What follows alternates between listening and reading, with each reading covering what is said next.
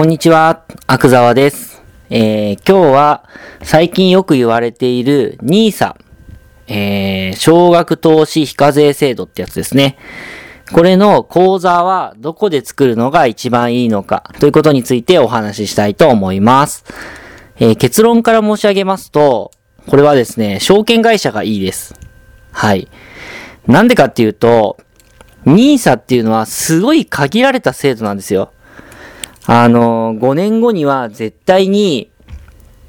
あの、その口座を一回仕切り直さないといけないんですね。どういうことかというと、例えば、初年度に100万円投資したものっていうのは、その5年後に確実に売るなりしなきゃいけないんですよ。まあ、売るなりっていうか、売らなきゃいけないんですよ、一回。で、またその NISA を改めて5年後からまた5年ってやるときは、えー、もう一回そこで買い直さないといけないんですね。つまり、えー、最初、初年度に100万円投資して、5年後にそれが120万円になってたとすると、その120万円を新たに、あの、投資するっていう形になるんですよ。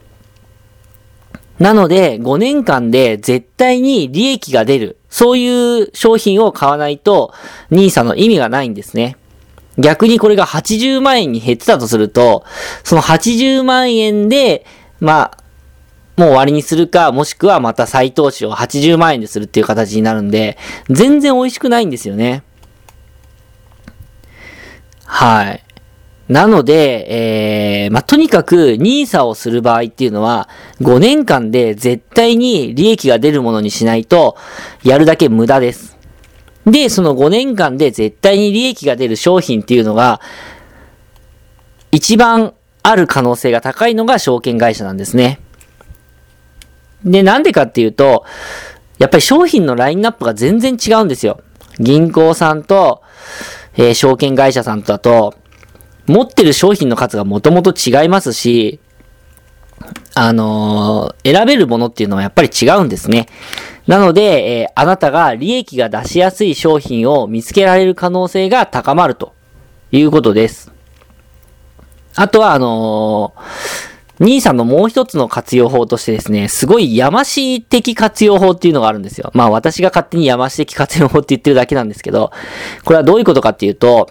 えー、株式ですね。株式を買って、で、5年間の間で大きく値上がりをするような株式を狙うと。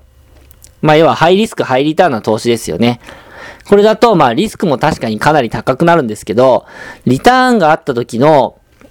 えー、税制の優遇をすごくマックスで受けられるんですね。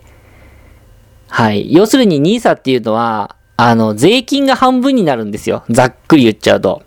であれば、例えば、利益100万円に対しての税金と、利益500万円に対しての税金だと、やっぱり全然違うわけじゃないですか。半分ですから。であれば、利益が大きくなれば大きくなるほど、この NISA の、メリットを受けられるんですね。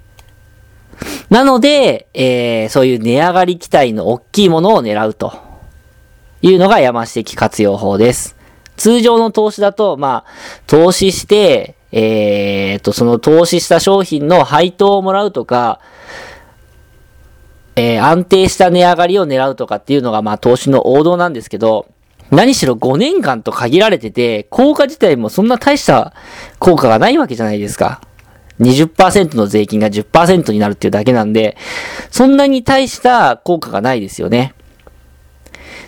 で、その大した効果はもともとないんだけど、それでも最大の効果を狙うということであれば、これは大きく値上がりする個別株を狙うという戦略も入ってくるわけなんですね。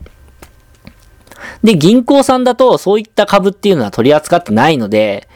やっぱり証券会社の方がこういった面でも有利だということになります。ということで、えー、まあまとめますと、NISA をやるということであれば、